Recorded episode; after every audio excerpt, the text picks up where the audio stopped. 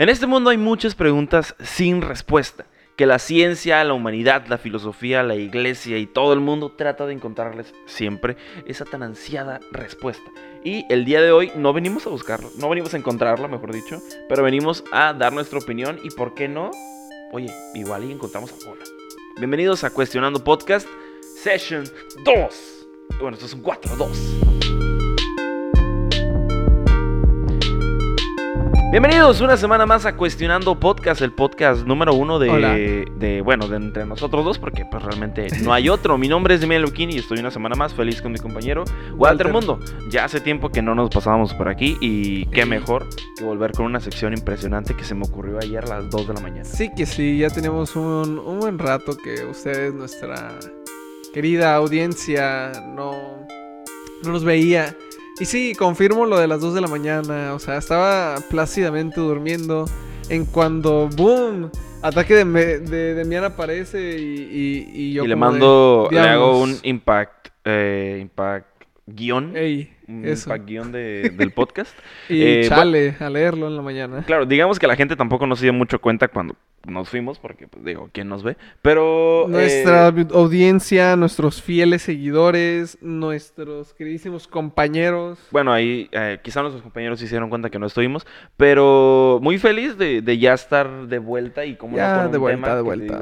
ya tenía muchas ganas de hacer esa sección. La verdad, no se me ocurrió ayer a las 2 de la mañana. Ayer a las 2 de la mañana busqué las preguntas pero hoy vamos a encontrarle o vamos a tratar de dar nuestra opinión acerca de tres preguntas sin respuesta. Exactamente. ¿Según qué? Y es también, como, como mencionas también, pues eh, no hay respuesta tal cual. Sí, de Nadie hecho. tiene la respuesta. Va a haber una en la que de plano no va a haber respuesta o no va a haber como o sea, opinión. Hay, hay, hay algunas que sí se pueden como confirmar o desmentir, pero sí, como tú mencionas, hay una en donde hasta que no te pase, no vas a saber qué onda. Claro, aparte muchas de esas preguntas, digamos que son un poco subjetivas y que se basan mucho en la creencia de las personas o en la, incluso hasta en la forma en la que ellos piensan o también en las religiones, porque no pues decirlo. Pues más que nada, pues las ideologías de cada Exactamente. Ahí ya engloba todos los demás puntos. Y así es como estas personas han encontrado eh, algunos puntos importantes y se han encontrado ciertas respuestas, reales o no. Vamos a verlo ahorita, vamos a opinarlo ahorita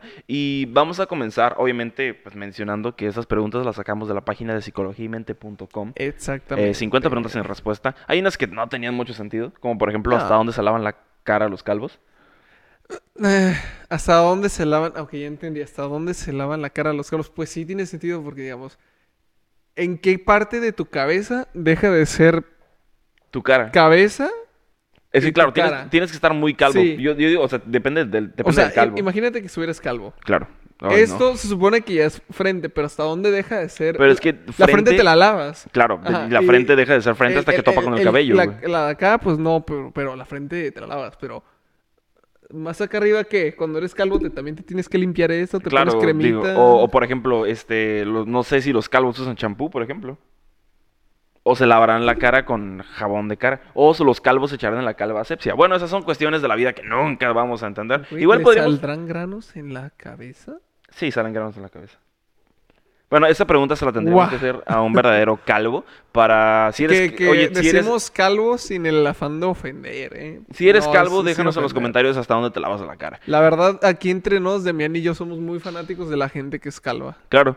De hecho, uno de mis las personas de las que más idolatro es, La, Roca, que es calvo, y Pitbull, que es calvo. Ajá, y La Bomba Batista. Y ah, claro, Batista también es calvo.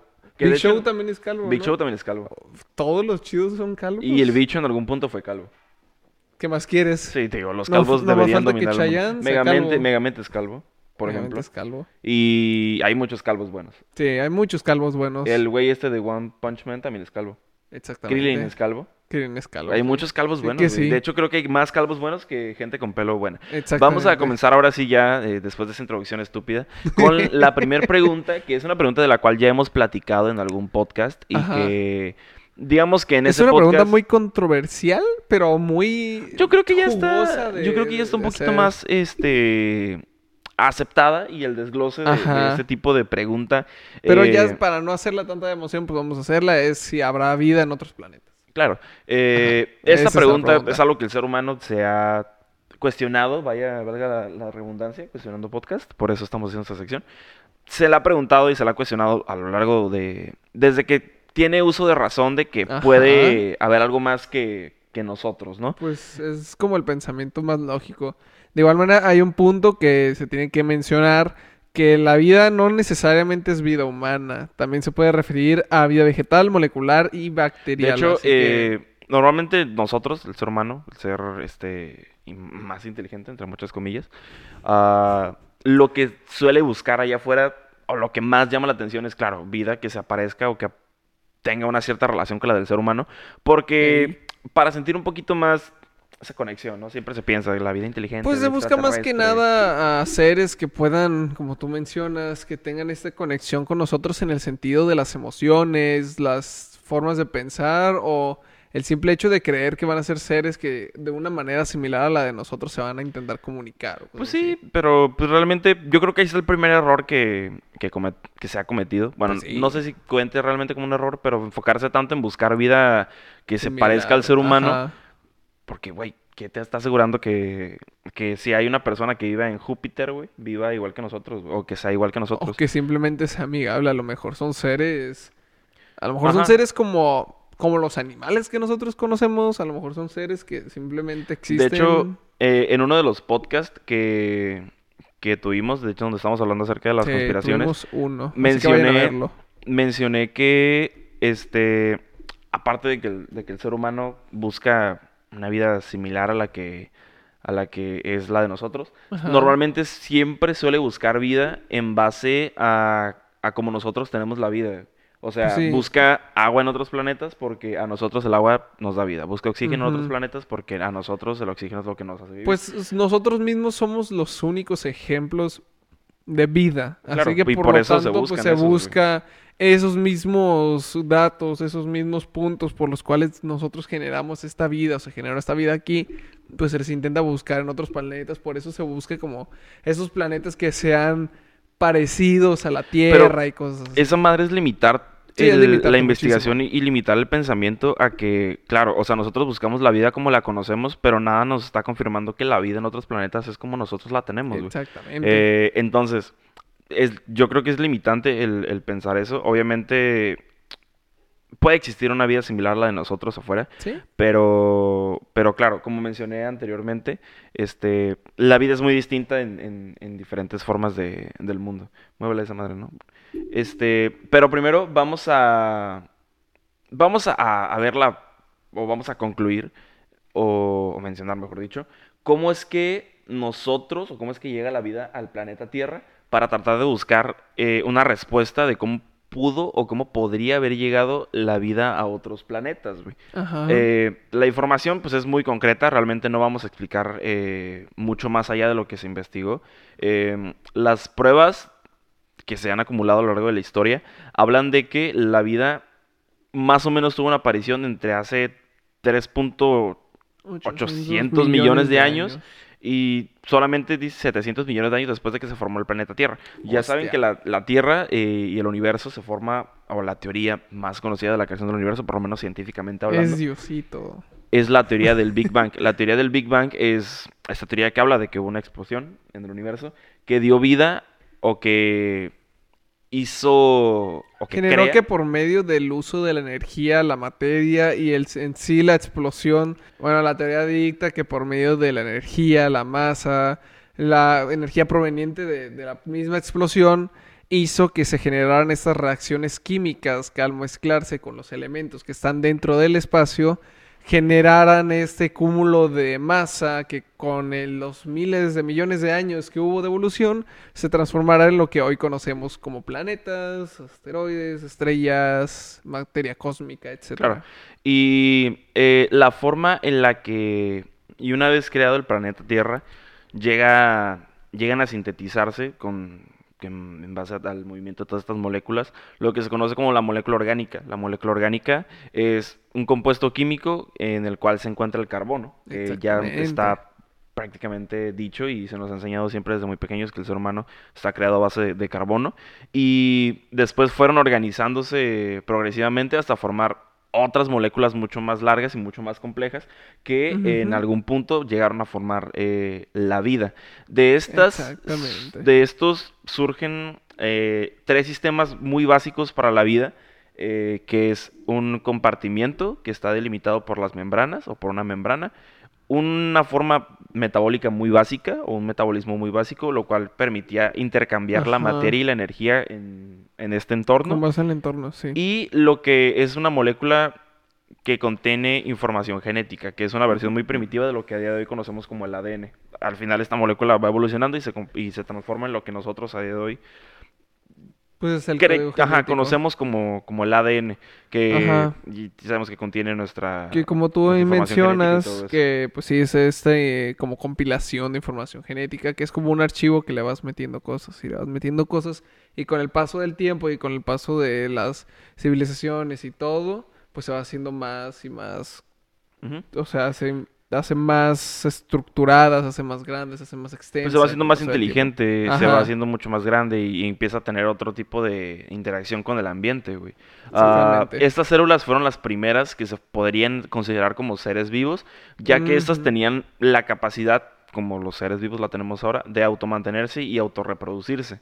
Eh, esto evoluciona a la forma de vida en la que nosotros conocemos ahora como Luca, o Last Ultimate Common Ancestor, o el último antepasado común, De que es el organismo del que todos descendemos eh, en el planeta Tierra, ¿no?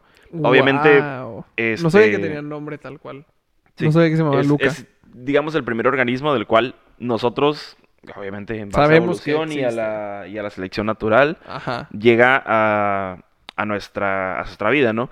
¿Cómo puede ser esto posible? Pues quién sabe. La, Pues, la verdad es que quién sabe, no sabemos si de esa pues molécula no, porque pues nadie puede volver atrás en el tiempo presenciar eso. Así Y, que, y las pocas moléculas o bacterias que se han encontrado ofrecen información, pero no suficiente para encontrar una respuesta 100% eh, demostrable de lo que fue, se podría decir así.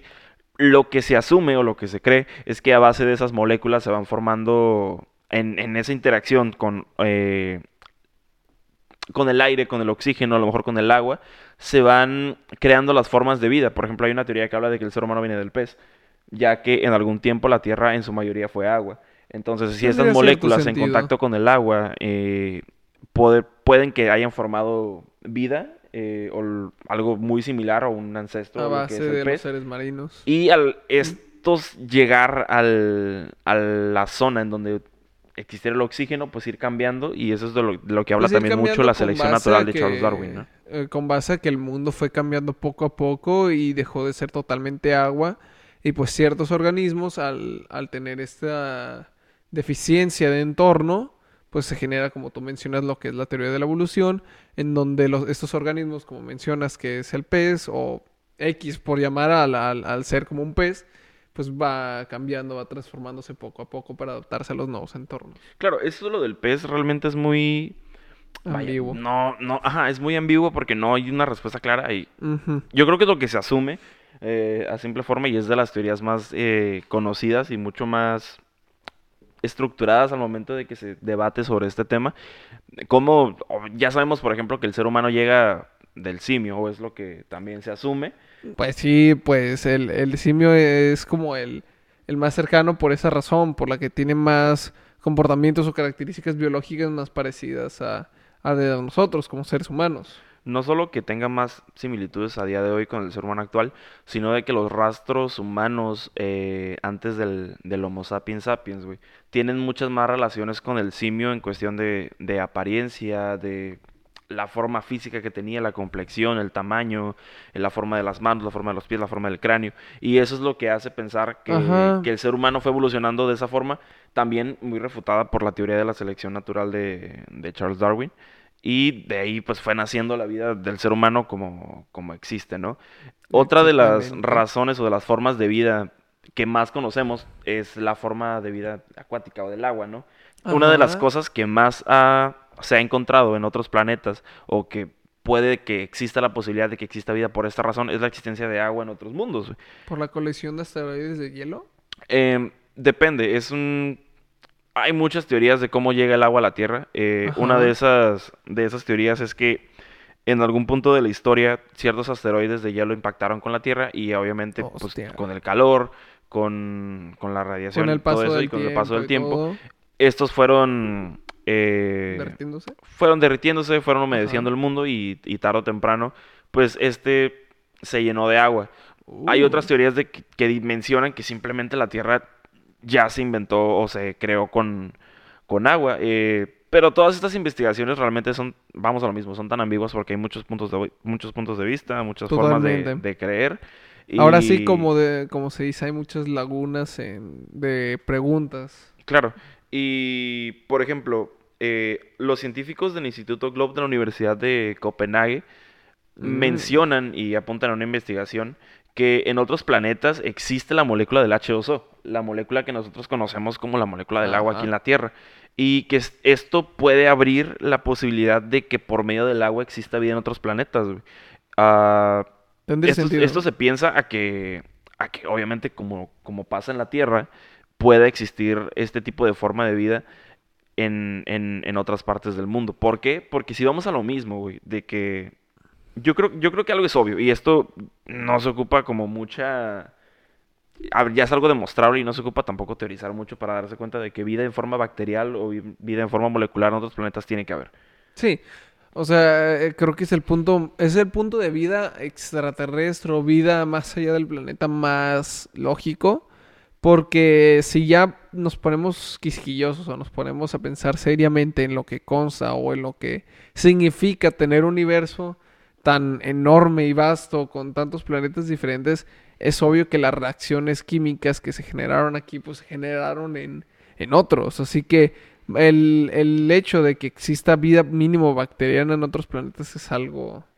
Ah, y abre la posibilidad Cierto. a que si nosotros provenimos de una entidad bacterial o molecular, güey, y con el paso del tiempo y la evolución llegamos a lo que somos ahora, güey, existe una amplia posibilidad de que en otros planetas haya sucedido lo mismo, güey. Y, Exactamente. o de que suceda lo mismo en algún futuro. güey. Sí, Ah, porque y eso- nadie nos dice que, que todavía no han terminado esos seres. Exactamente, güey. Aparte, lo conecto con, un- con una frase que mencioné mucho en el, en el podcast anterior de las conspiraciones, aunque estaba mucho más enfocado hacia la vida extraterrestre como, como la mítica o la, lo que se cree.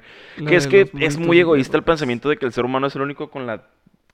para merecer la vida en el universo. Ajá, o sea, no Sobre todo sabiendo que el universo es tan extenso que hay trillones de planetas, trillones de estrellas. El universo es pues, considerado prácticamente infinito, así que Exactamente. pues es, es obvio y tienes totalmente razón, o sea, como ya Ahora- mencionamos, sería un pensamiento bastante limitante el creer que solamente nosotros fuimos la raza de seres privilegiados que tuvieron vida. Ahora, eh, hablando de, de otra forma de, de, de otra cosa que nos, que nos da vida, por ejemplo, eso me hizo muy divertido, güey. En Brainly estuve investigando acerca de estos temas y una de las respuestas que más risa me dio, por lo menos, bueno, porque ah, tiene, tiene sentido, pero digamos que Ajá. la forma en la que la, la proyecto la, o la redacta fue muy divertida. A ver, Pues dilo. preguntaban prácticamente cómo existe la vida en otros planetas, que si existe vida en otros planetas y una persona contestaba que no porque no había árboles. Y por ¿Qué? a ver, no, realmente tú, realmente eh, puede parecer chistoso, Es que pero- está muy limitante el pensamiento. Sí y no, porque realmente qué es lo que nos da el oxígeno a la Tierra, güey, pues los Ajá, árboles, güey. nos da- nos lo dan los árboles, pero vamos a lo mismo de lo que hablamos al iniciar este podcast. Este pensamiento es muy limitante porque no todo, no porque a nosotros nos funcione así significa que por otros seres les funciona de la misma manera. Exactamente, güey. Y obviamente hablando acerca del oxígeno, ah, ¿cómo llega el oxígeno a la Tierra, güey? Hace 4.500 millones de años la atmósfera Buah. terrestre era simplemente dióxido de carbono y nitrógeno. Ujú, 3 millones de... Hace 3 3.500 millones. 1.500 millones de años eh, comenzaron a aparecer lo que son las cianobacterias, que son la- estas bacterias que producen oxígeno y que conforman o van cambiando la atmósfera de- del planeta Tierra.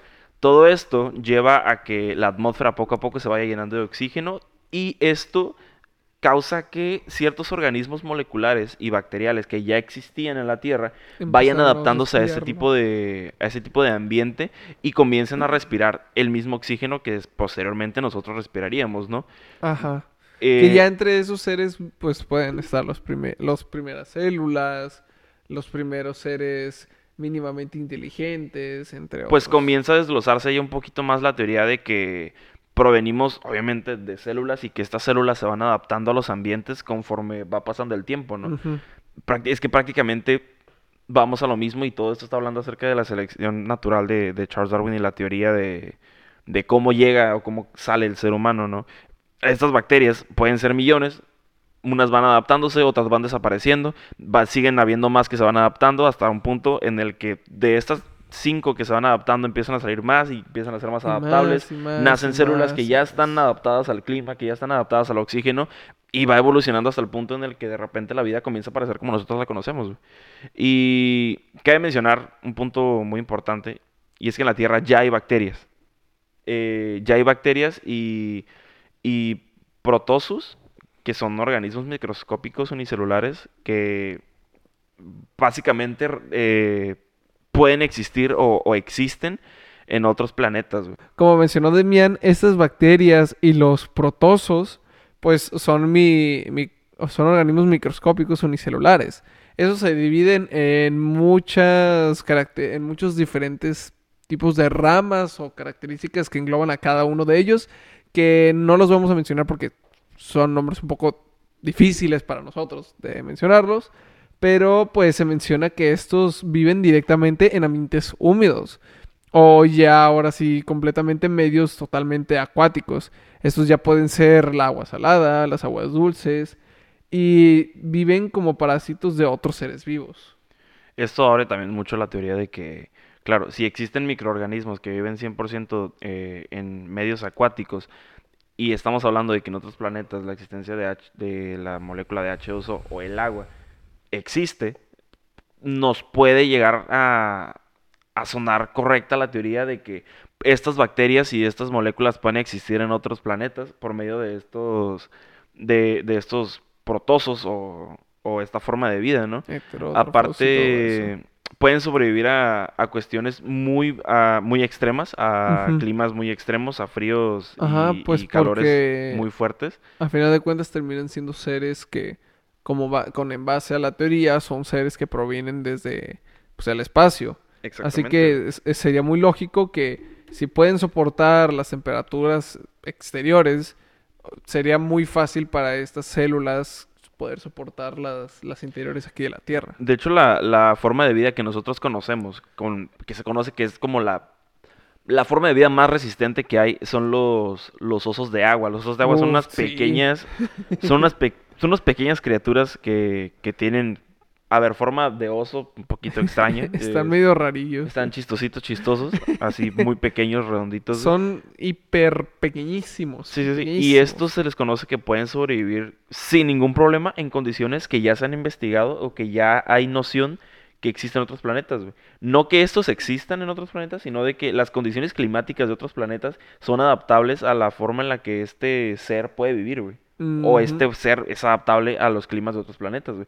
Por lo que puede existir la posibilidad de que estos mismos seres o estas mismas criaturas Ajá. existan o bien que se pueda O que realizar variantes o que se pueda realizar una investigación a base de estas, güey, ya sea llevando a los otros planetas y ver cómo se comporta o cuánto tiempo sobrevive, güey.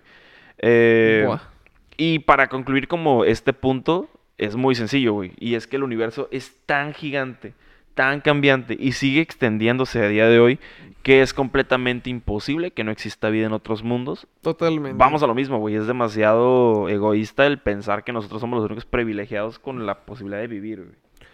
Sí, es un pensamiento, como vamos desde un inicio a lo que se mencionó en este podcast, ese pensamiento es muy limitante, es muy conformista hasta cierto punto porque es de pensar como de, ok, está donde estamos, tenemos lo que tenemos y and that's it. Y Claro. pues no, no es así el punto. Claramente como, como se ha mencionado a lo largo de este podcast y como se puede sacar esta información de diferentes medios que lo afirman, porque es algo muy lógico, el universo es simplemente Es enorme. infinito. O sea, es infinito en cuestión de que no, no conocemos la forma de cómo darnos cuenta hasta qué punto es, es finito, hasta qué punto tiene un, un fin el, el universo. Sabemos de primera mano que sigue expandiéndose, por lo tanto, eh, esa explosión fue tan grande que puede seguir creando otras formas de vida en otros en millones de millones de años luz a los que nosotros nunca vamos a llegar o que nuestra tecnología no da como para llegar a investigar No sitios en aquellos lados, pero podemos con la tecnología que tenemos ahorita ir, descartan- ir descartando ciertos planetas y descartando ah, ciertas estrellas también pues por las condiciones climáticas, pero vamos a lo mismo, güey, buscamos forma de vida conforme nosotros conocemos lo que es la vida, güey. Entonces, ¿hay vida en otros planetas? Definitivamente yo creo que sí. En un 90% de posibilidad, porque el 10% es el hecho de que no sabemos a, a ciencia cierta. No, realmente no hay un... Sí hay, ¿sabes? Nadie nos ha dicho, ¿sabes qué? Sí hay. Encontramos esto, sí hay.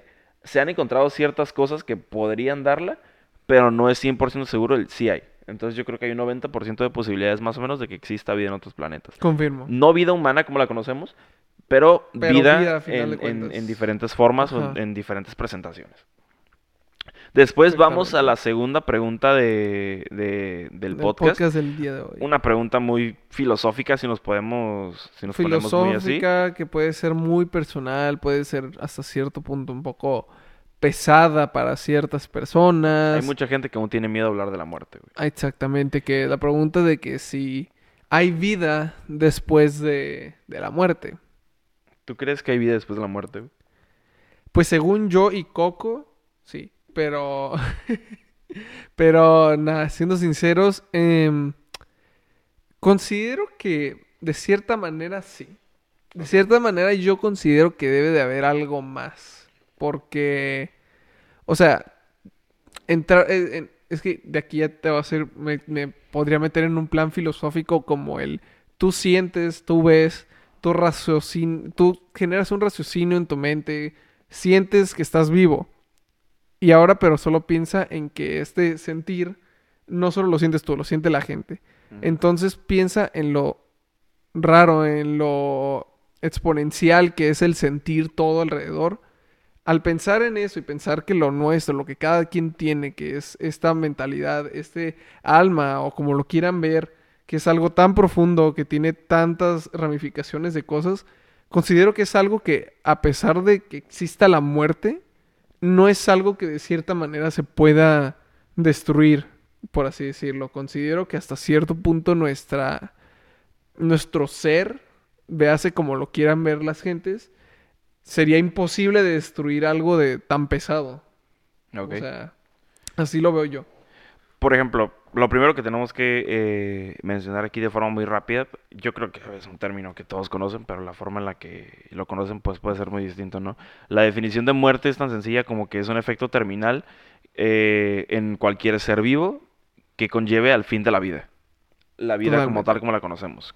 Vaya, que se muera alguien es que termine su ciclo de vida, que fallezca y yo creo que es un tema del que se tiene que hablar mucho más porque la gente sigue teniendo un miedo constante a la muerte y una desesperación a- al no saber ni cómo afrontar la muerte Es ni qué que existe después de la muerte. En- en- es que se entiende también su punto de que sienten ese miedo porque si te pones a pensar es, es algo a lo que ninguno de nosotros puede escapar y ningún ser que exista, bueno, hasta ahora que se, haya que se descubra aquí o fuera de, de nuestro planeta, no pueden escapar.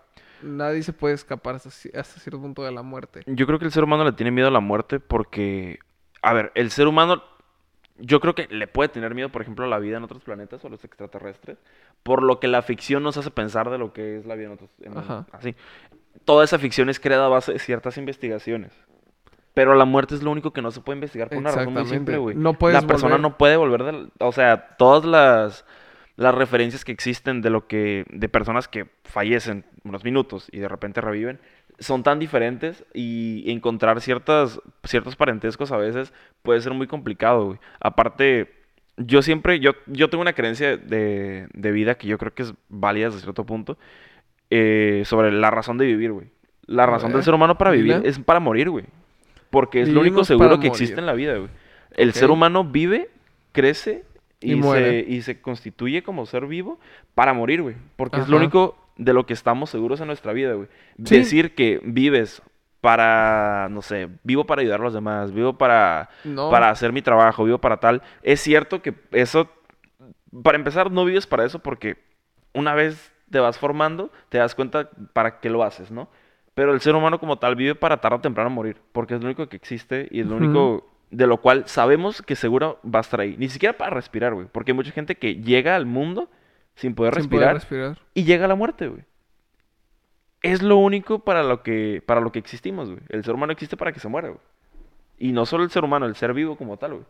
Entonces, eh, en base a esto, hay muchas creencias de lo que, de lo que existe posterior a lo que es la muerte. Hay dos posturas muy, eh, más, los más destacadas, que yo creo que son casi las dos posturas de vida por excelencia, güey, que son la postura de la religión y la postura de la, de la ciencia.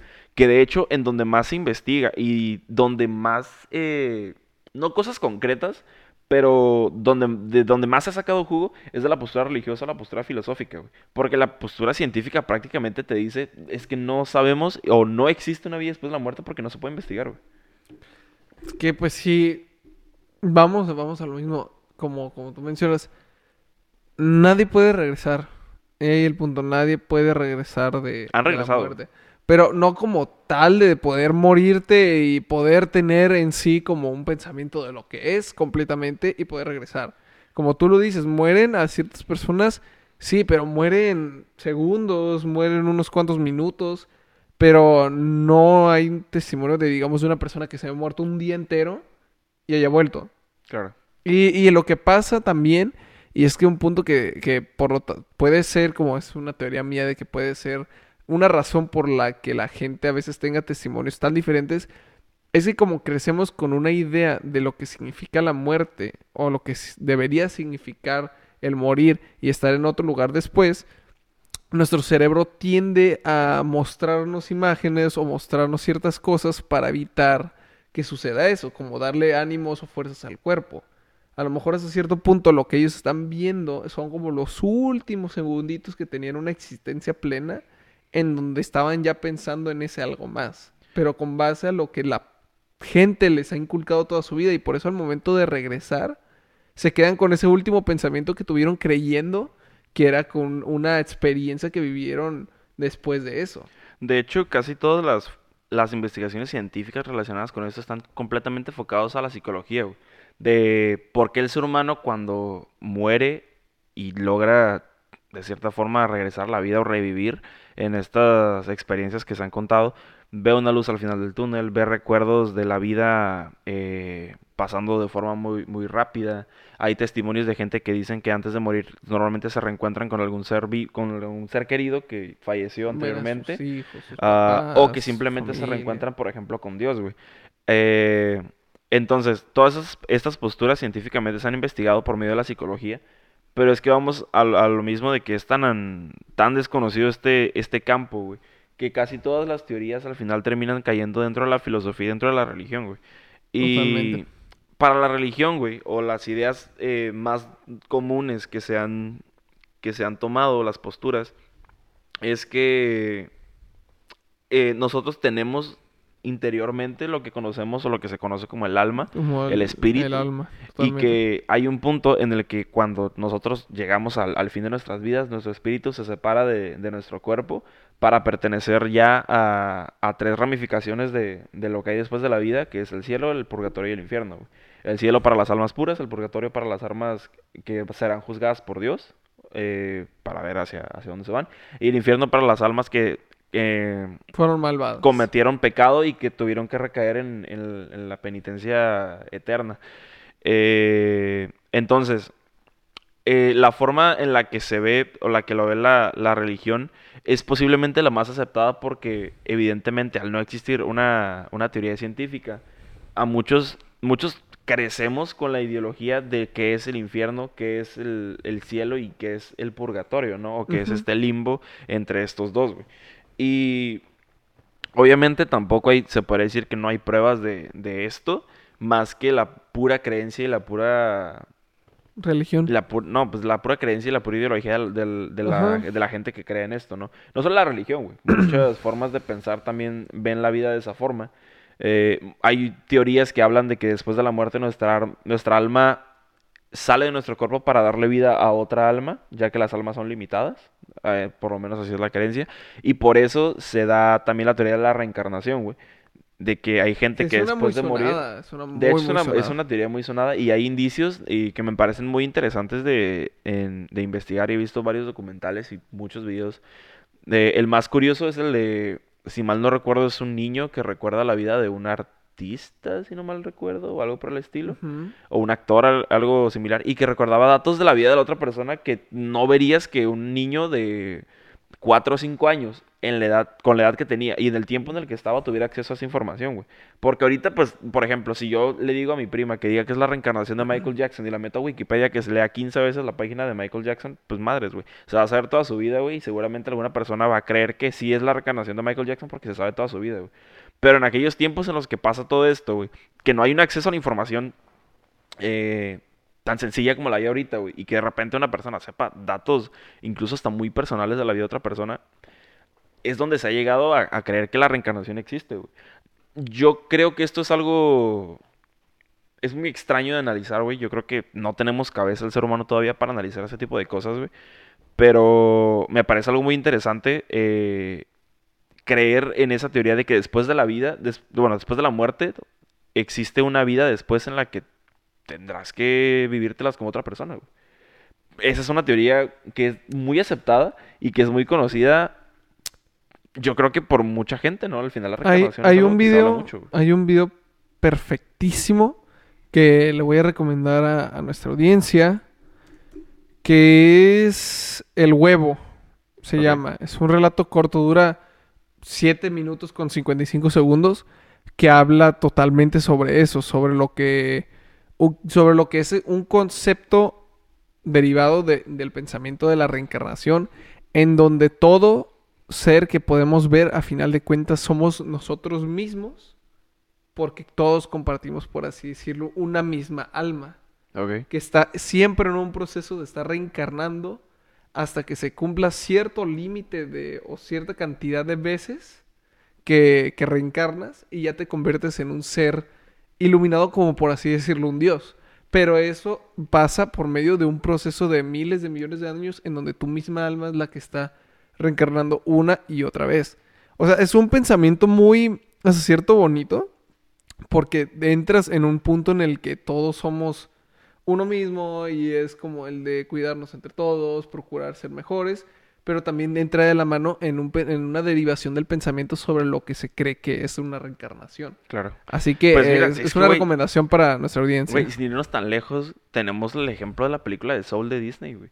También. Es prácticamente reencarnación, güey. O sea, están tratando temas de, de la muerte y la reencarnación eh, hacia públicos infantiles, que yo creo que está bien que se empiece a hablar de eso para, sobre todo para incrementar el conocimiento de las personas, güey, en donde te está diciendo que después de la muerte, güey, existe esa revalidación de tu vida para darle la vida a otra persona, güey. Exactamente. No, no necesariamente, porque ya sabemos que de ahí todas las almas pues van a su fin, güey, pero las almas nuevas, güey, este, vemos el ejemplo de que este, este chavo pues reencarna en otra persona, güey. ¿Era la forma natural de hacerlo o lo que se conoce como natural en la película? Pues no, güey. Porque ese güey se sale de la línea, cae hacia donde están las almas nuevas, donde conoce cómo va a ser su, vida y reencarna a otra persona, güey. Pero al final toma el tema de la reencarnación como, como un tema a debatir, sobre todo con públicos más infantiles, aunque la película se ha visto por muchos otros públicos, güey. Y también está el ejemplo de Coco, güey. Sí, también. o, el ejemplo, de la cultura mexicana, la cultura mexicana en general, que, Que como la, a lo que yo sé de, de culturas, la cultura mexicana es una de las que afronta la muerte de una manera más, más positiva, más optimista. Con el hecho de, que, como la, como menciona la película de Coco, con el hecho de que como una creencia de que mientras no olvidemos quiénes fueron nuestras van a seguir nuestras familias, nuestros seres queridos van a seguir ya sea con nosotros de manera de que nuestros sentimientos, en nuestros recuerdos, en nuestro corazón o de manera presencial y por eso se hace todo lo que es las, la conmemoración de los días de los muertos, toda esta festividad de recordar, dejar comida y cosas así. Es un pensamiento bastante bonito. Exactamente, güey. Que de hecho, en, parte del guion tenemos aquí, güey, que la creencia de una vida después de la muerte contrasta con la creencia del olvido y lo que existe después de la muerte, la existencia o la no existencia, güey. Y, y Coco toma un punto muy, eh, a mí me parece muy interesante y que obviamente no se logra pensar por el hecho de ver que es una película relativamente enfocada en su público infantil, güey. Que es la importancia que tiene el, el recuerdo para la vida de- del, del- del muerto, güey. La, la importancia que tiene el seguir recordando a las personas para que esas personas no desaparezcan, güey. Y es que es cierto, la forma en la que yo veo la vida después de la muerte es de esa forma, güey. Hay una, recuerdo que una vez recogí una, una, una tapa de cerveza del piso que decía, güey, el muerto no está muerto hasta que lo olvidas, güey. Y es una forma, de hecho es cierto, el mexicano ve de una forma muy positiva el tema de la muerte, porque aparte de que así hemos crecido, güey, que de hecho yo creo que es una cosa que se debería regresar un poco, güey. Te digo, la gente toma de una forma muy negativa la muerte, y es cierto, güey, pero es que al final es un ciclo de vida, güey. Repito lo mismo, el ser humano nace para morir, güey. Y, y el, y el hecho de no normalizar la muerte, güey, pero sí tratar de ver esa, ese lado no positivo, pero no tan más optimista, güey, de lo que es la muerte, güey. Es el fin de ciclo de una persona, güey. Pues Es algo que tarde o temprano iba a pasar, güey. Y obviamente, si, si mañana muere un, un ser querido, obviamente lo va a llorar, güey. Obviamente cualquier persona va a llorar, obviamente cualquier momento va- persona va a sufrir, pero como tú mencionas, tarde o temprano, como parte del ciclo de la vida, la persona lo va a superar y va a continuar y tarde o temprano también va a morir. Exactamente, güey. Y esa persona, después de, de la muerte, va a vivir y va a existir simplemente hasta donde sabemos en el recuerdo de las personas, güey. Y esa persona muere en el momento en el que la persona ya no se acuerda de ellos. Creo que es una forma muy positiva de verlo y es una forma, eh, creo yo, hasta cierto punto un poquito más real de creer en esto, güey. Porque es cierto, todas las teorías de que, bueno, ah, muere y reencarna en otro ser, muere y se va al infierno, muere y se va al cielo, ah, digamos que son un poquito más caen mucho más en, en teorizar cosas ficticias, cosas que no son 100% seguras, pero si de algo es seguro, es que algo muere en el momento en el que ya no se recuerda, algo muere en el momento en el que ya no se olvida. No solo, eh, no solo una persona que falleció por cosas naturales o por cualquier razón, sino incluso hasta dentro de la misma vida. Obviamente no, no muerte como tal, no muerte como la definición que leemos, pero por ejemplo, hablamos de que un ar- la carrera de un artista muere en el momento en el que la gente ya no recuerda al artista, güey, por ejemplo. Sin que el artista necesariamente se haya Ajá. muerto naturalmente, güey. Entonces, es una forma, pienso yo, de ver la muerte con los pies en la tierra, güey. Ajá, de como ponerlo con un ejemplo de, de algo que se puede entender un poco más fácilmente. Creo que diste un ejemplo muy claro para que ciertas personas podamos entender otro punto de vista sobre la muerte. Uno muere hasta que se deja de recordar. Es que, es que así son las cosas, güey. Wow. Y, y es una forma de, de ver la vida en el plan de que, por ejemplo, güey, a mí se me va a olvidar que yo tuve este celular en el momento en el que ya no recuerde que alguna Ajá. vez tuve este celular, güey. O Sí. sea, así es esto, güey. Y, y está chistoso y se me hace que es una forma de ver las cosas con los pies demasiado en la tierra, güey. Ah, Bon, en el 2009, no el Bon que conocemos, güey, no nuestro buen amigo. Nuestro Menciona y propone que las religiones brindan a las personas la capacidad de comprender su universo, güey, asegurándose también la evitación de la propia muerte mediante fundamentos existenciales del más allá, en donde el destino final sea visto eh, con mayor Optimismo. optimismo, güey. El- las religiones, güey, y eso es lo que me he dado cuenta mucho, eh, obviamente en algún punto de mi vida fui mucho más religioso de lo que soy ahora, güey. Yo respeto completamente la religión porque tengo familiares que siguen creyendo en la religión, güey. Creo que somos igual. Eh, entonces, en, en esa etapa en la que estuve muy metido dentro de, de la creencia religiosa, güey, me di cuenta de que es cierto, es algo muy normal que la gente le tenga miedo a la muerte, güey. Pero lo- la gente que, que es muy religiosa ve con un optimismo eh, mucho más real el tema de morir porque yo creo que ellos ya saben que eso tarde o temprano pasa y la, la religión te hace creer que la vida después de la muerte es mejor que la vida actual, güey. ¿Por qué? Pues por muchas razones, güey. Porque la vida actual también es una mierda, güey. Y porque queremos pensar que una vez que ya estemos muertos, nuestros problemas se, se acaban. Por eso, Pues se, ha- sí. por eso se dice que el, que el muerto descansa, güey. Ajá, que ya descanse en paz, pero es que sí, también entramos en el punto en donde está bien o está mal eso. Considero yo que el uso que está dando la religión hasta cierto punto es bueno, porque dando el ejemplo de, de mis familiares, de mis conocidos, la, la religión hasta cierto punto ha sido un punto en donde, en donde pueden generar fuerza a estas personas, en donde pueden generar un alivio, donde pueden generar un consuelo, donde no, no se encuentra con otras formas. Así que, sea verdad o sea mentira lo que los líderes religiosos enseñan o quieren Y hacer, lo que se propone, o claro. lo que se propone, a final de cuentas, dentro de todo eso, y con todos sus otros matices de cosas buenas o malas que hagan, es una acción hasta cierto punto noble porque ayuda a la gente a mantener un objetivo y a sentirse que son parte de algo en, en esto que conocemos vida. Claro, güey. Que es un punto mu- muy extenso y muy fuerte que después hablaremos a más detalle sobre lo que es el, el objetivo, lo que es el significado de lo que uno quiere hacer. Lo hablaremos después en otro podcast. Pero el- entrando de nuevo a lo que es la, la religión, pues creo que todo mundo conoce lo que es en sí la religión, lo que te enseñan. Claro, güey, estés a favor o estés en contra de lo que, lo que propone la religión, güey. Yo pienso, güey, hasta cierto punto, que como todo en la vida, güey, como todo el tipo de creencia en la vida, hay cosas que contrastan pensamientos de otros y cosas que son buenas y cosas que son malas, güey. Eso ya depende de que tú, como, qué tanta fuerza tengas tú como persona o qué tanta fuerza mental tengas para agarrar lo que beneficia y lo que no y, y dejar y soltar lo que, lo que no te beneficia, güey. Y hasta cierto punto veo positivo el hecho de que desde la perspectiva religiosa, güey, la muerte se vea como algo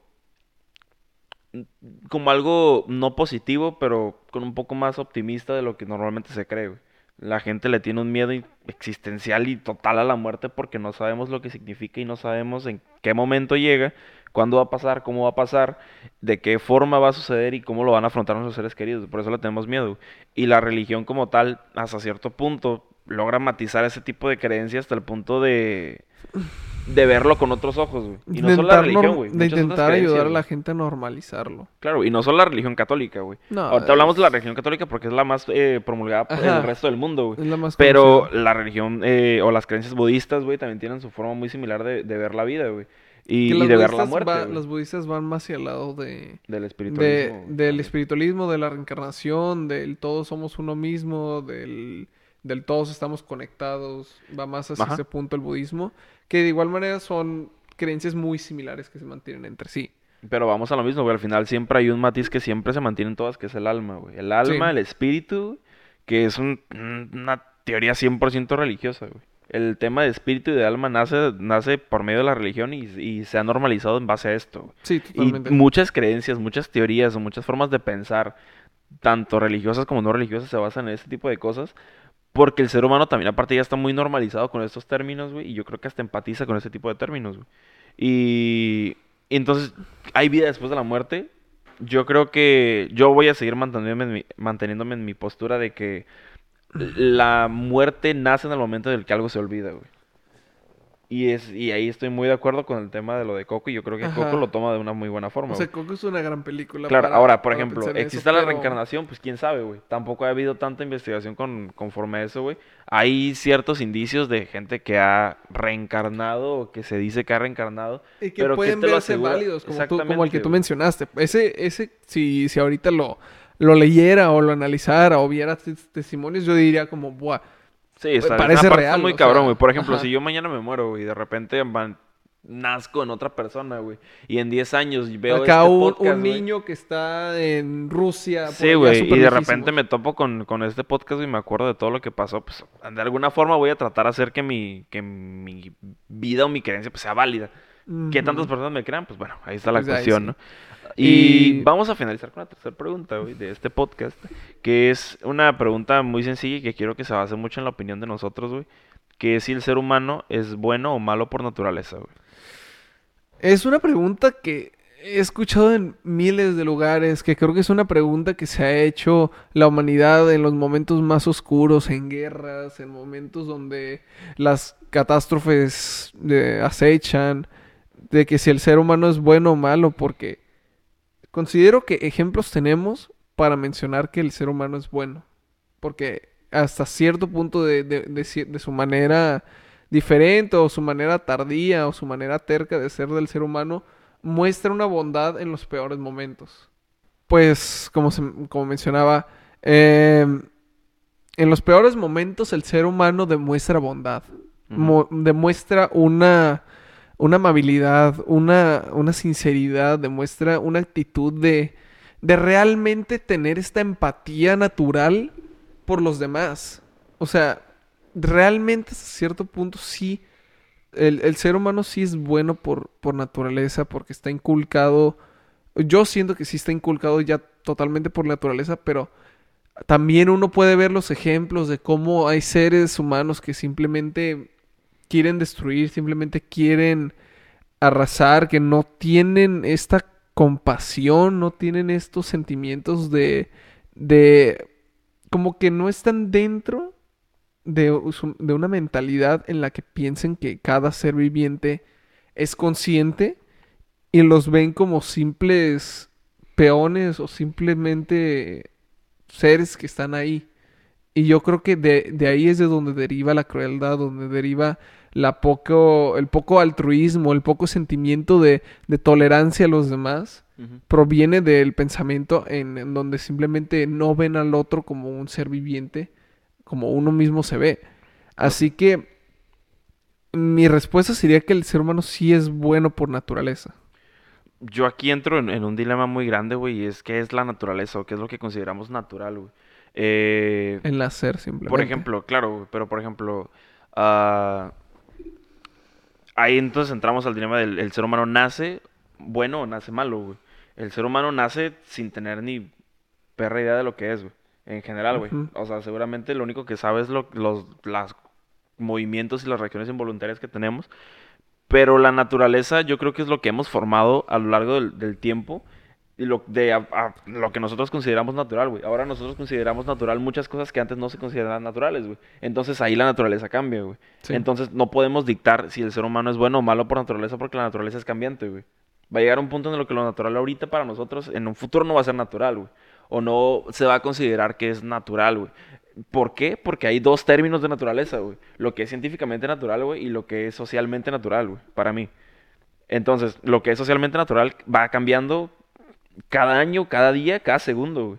Y lo que es eh, lo que es científicamente natural son esas cosas, güey, como el nacimiento, güey. Ajá. Si hablamos de lo que es científicamente natural, pues el ser humano nace bueno, güey. Porque el ser humano nace inocente, nace sin conciencia, como tú mencionas, nace sin la perra idea de qué demonios está haciendo aquí. O bueno, güey, así de sencillo, güey. Es que el ser humano no nace ni siendo bueno ni nace siendo malo, güey. Porque para que el ser humano sepa la definición de lo que es bueno, tiene que saber lo que es malo.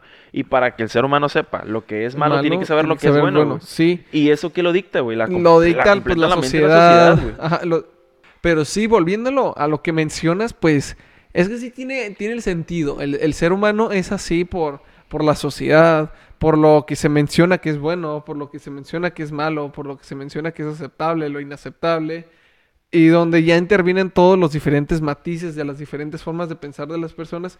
Y pues sí, por esa razón no se puede acusar a, un, ser a un ser recién nacido si es bueno o malo en sí, porque como tú mismo lo mencionas, no conoce lo que es lo bueno y lo malo. Pero a final de cuentas, un bebé no nace con intenciones malas más que las de sobrevivir a su manera limitada de comprender el mundo. Y un bebé no van a ser con, formas o con creencias buenas si no sabe lo que es bueno. Y esa madre por eso deriva mucho el tipo de educación que tenga, quién lo eduque, cómo lo eduque, güey, y cómo lo eduque la sociedad, Que ahí el pedo realmente es cómo te educa la sociedad porque la sociedad no se va a interesar en cómo te estés educando, La escuela no se va a preocupar en cómo te estés educando, ellos nomás te van a decir las cosas y como lo agarres tú, pues quién sabe, güey, ¿sabes? Por eso, güey, se dice que el ser humano se hace malo o comienza a, corromperse por medio de lo que de lo que socialmente está mal, güey.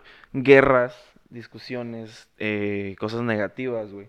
Es lo que impulsan a que el ser humano dé la vuelta de lo que naturalmente puede ser bueno a lo que se conoce como la maldad, güey. Entonces, el ser humano nace bueno, nace malo, yo creo que ninguno de los dos. El ser humano nace y ya, y conforme va creciendo ¿Nace se va neutral? ¿Es lo que consideras tú? ¿Nace neutral el ser humano? Sí, definitivamente. Es que no puedes decir que un ser humano nace malo porque no tiene ni puta idea de lo que es bueno, Y el ser humano no va a nacer bueno porque no tiene ni idea de lo que es malo, güey. Y eso pues se va a enseñar conforme va creciendo, güey. Cuando tú le dices a un niño, no hagas esto, él va a empezar a aprender de lo que es malo, Primero se va a autocuestionar por qué me está diciendo que no lo haga y de ahí ya empieza el raciocinio. Sí, tienes razón. Exactamente. Sí, eh, pero a final de cuentas, después de todo este análisis, de todo, después de todo ese pensamiento, yo sigo creyente en la idea de que el ser humano es, es bondad, es, es bueno. Aún por más malas que sean las situaciones, creo que el ser humano entiende el nivel de sus acciones, o pueden la gran mayoría llegar a entender el, el nivel de las acciones que realizan, las consecuencias de estas y el mal que pueden generar. Así que considero que hasta cierto punto el ser humano sí es bueno. Ok, pero por ejemplo, güey. eh, o sea, entiendo completamente tu punto. Eh, ¿Tú crees que el ser humano es consciente de lo que haga y de lo que, de lo que haga y es consciente de sus acciones? güey? O sea, ¿tú piensas que, que- que el ser humano puede ser lo suficientemente consciente para saber de lo que está bien y lo que está mal? Pero si no se le enseña lo que está bien y lo que está mal, güey, ¿cómo va a saber cómo reaccionarlo, güey? Pues ahí también ahí ya te vas al punto de a los gente que no le enseñan o no se lo enseñan de una manera adecuada. O sea, entiendo el punto que, que- que dices en plan de que, pues sí, o sea, el ser humano nace puro, güey. Pero nacer puro no significa nacer bueno ni nacer malo, güey. Simplemente que naces y no tienes culpabilidad de nada, güey. Hay muchos otros seres humanos que nacen ya con un, un tipo de trastorno de enfermedad que los impulsa a, a ser malos desde muy chicos, pero no puedes tampoco dictarte que ellos sepan o de que ellos conozcan la forma en la que hacen o, o no hacen las cosas, porque no se les enseña cómo hacer las cosas, güey. No se les enseña lo que es bueno, no se les enseña lo que es malo hasta que alguien le dice, güey, oye, lo que estás haciendo está mal, ¿sabes? Sí. Entonces, es una cuestión muy complicada, güey. Yo sí lo sigo viendo desde el punto en el que yo creo que es sencillo, güey. El ser humano nace completamente... Neutro. Es estándar, güey.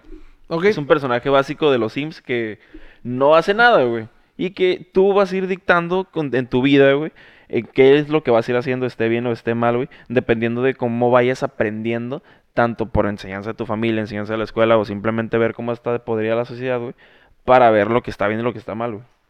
Si hay una persona, es, igual se tendría que ser un estudio de una persona que nazca y que no la eduquen desde chiquito, No, saber sí, qué sí, hace, güey. tendría que ser un estudio que muy posiblemente ya lo hicieron, porque el, el ser humano a veces puede ser tan cruel de, de someter a otros mismos seres humanos a cosas tan profundas solamente para poder encontrar información creíble y detallada, pero pues eso ya queda para, para otros podcasts. Para otro podcast.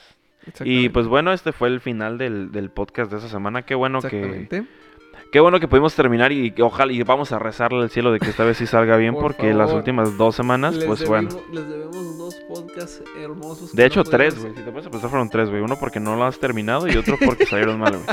Ah, pero bueno, eso fue todo por el podcast de la semana. Eh, me, me gusta esa sección, creo que podemos seguir haciéndolo. Sí, Eh, aún queda el debate de hasta dónde se lavan la cara los calvos, que ese es un debate muy interesante, güey. Es que muy serio y tendremos que para ese, para ese día, ten- yo creo que que tendremos traer un- a alguien calvo. Exactamente, güey, para poder debatir bien de eso, güey. Exactamente. Ah, eh, un placer enorme estar aquí con pues, la gente que nos está escuchando. Un placer contigo. Eh, un agradecimiento enorme pues, a la gente de ProLex que nos presta el espacio. Ya saben qué hacer. Síganos en nuestras redes sociales, en todos que lados. están en la descripción. Y pues eso es todo por el podcast de la semana. Síganos en iVoox, en YouTube. Disfrútanlo, en vean los lados. videos anteriores. Y opinen aquí también. Pues contesten ustedes qué opinan acerca de, de existe vida en otros planetas, existe vida después de la muerte y el ser humano ¿Es bueno o o malo? malo por, por naturaleza, entre, entre comillas, de lo que es naturaleza. Exactamente. Nos vemos la siguiente semana en otro podcast de Cuestionando. Y queremos muchísimo. adiós. Bye.